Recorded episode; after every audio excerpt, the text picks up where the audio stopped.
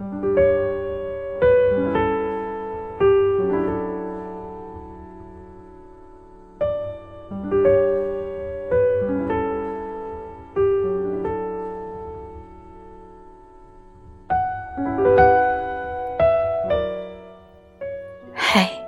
你好吗？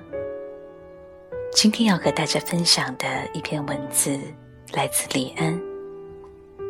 要记得你心里的梦想。一九七八年，当我准备报考美国伊利诺大学的戏剧电影系时，父亲十分反感。他给我列了一个资料。在美国百老汇，每年只有两百个角色，但却有五万人要一起争夺这少得可怜的角色。当时，我一意孤行，决意登上了去美国的班机。父亲和我的关系从此恶化，近二十年间，和我说的话不超过一百句。但是，等我几年后从电影学院毕业，我终于明白了父亲的苦心所在。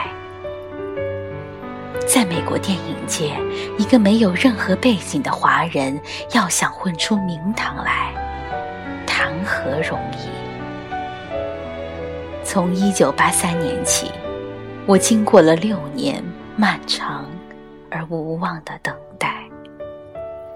大多数时候都是帮剧组看看器材，做点剪辑助理、剧务之类的杂事。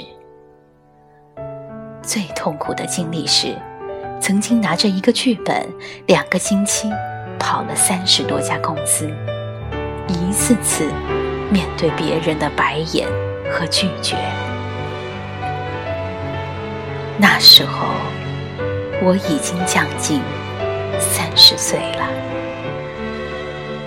古人说“三十而立”，而我连自己的生活都还没法自立，怎么办？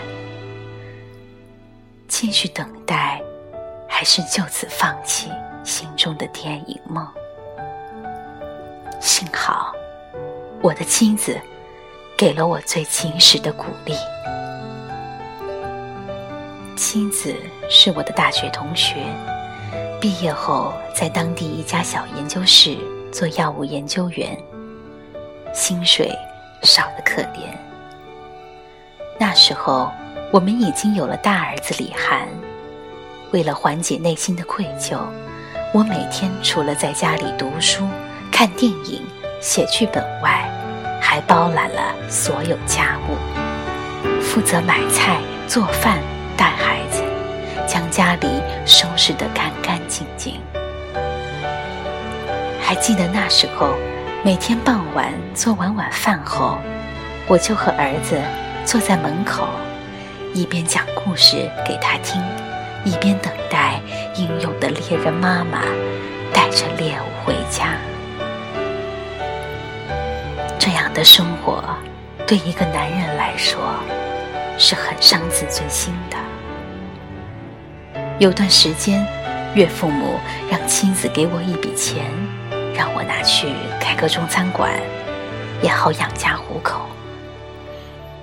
但好强的妻子拒绝了，把钱还给了老人家。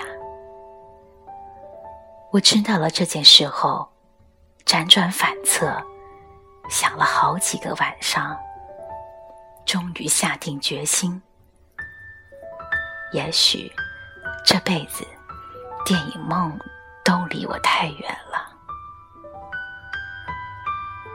后来我去了小区大学，看了半天，最后心酸的报了一门计算机课。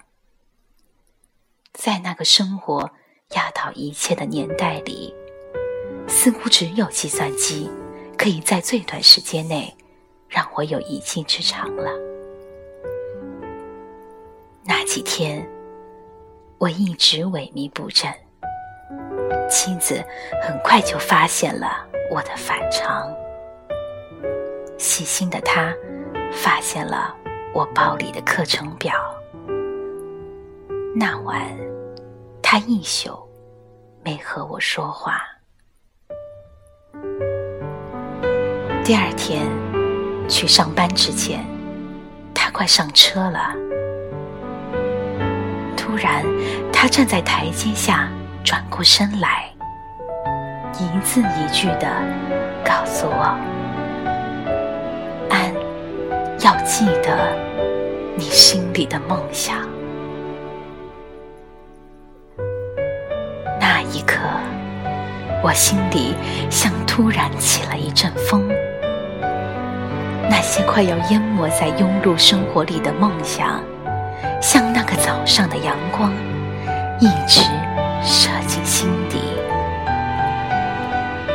妻子上车走了，我拿出包里的课程表，慢慢的撕成了碎片，丢进了门口的垃圾桶。后来。我的剧本得到了基金会的赞助，我开始自己拿起了摄像机。再到后来，一些电影开始在国际上获奖。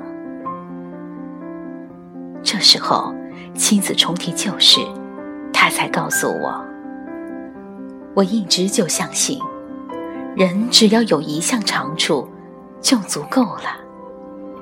你的长处。就是拍电影。学计算机的人那么多，又不差你李安一个。你要想拿到奥斯卡的小金人，就一定要保证心里有梦想。如今，我终于拿到了小金人，我觉得自己的忍耐、亲子的付出，终于。得到了回报，同时也让我更加坚定，一定要在电影这条路上一直走下去，因为我心里永远有一个关于电影的梦。